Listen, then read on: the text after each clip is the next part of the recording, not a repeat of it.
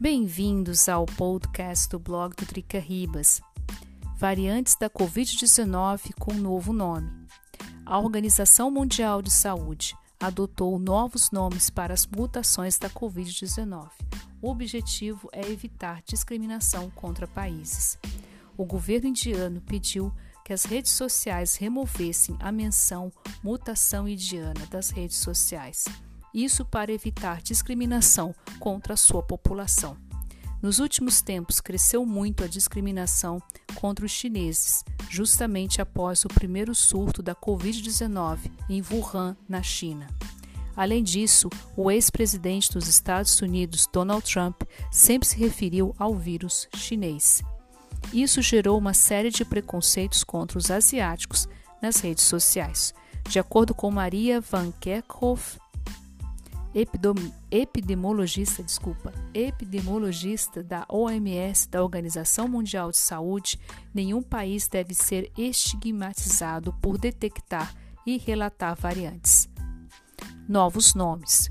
As cepas do vírus foram divididas em dois grupos: variantes de preocupação, VOC, e variantes de interesse, VOI.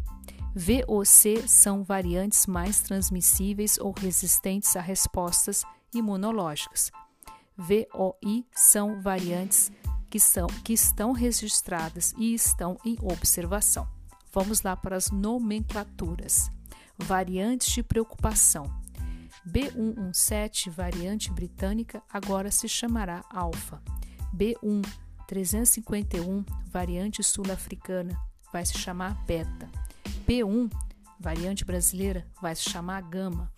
P1 617.2, variante indiana, vai se chamar delta. Variantes de interesse. Tem a P1, desculpa, P.142.7, P.1429. Nossa, esses números são complicados. Variante encontrada nos Estados Unidos, ela se chamará Y.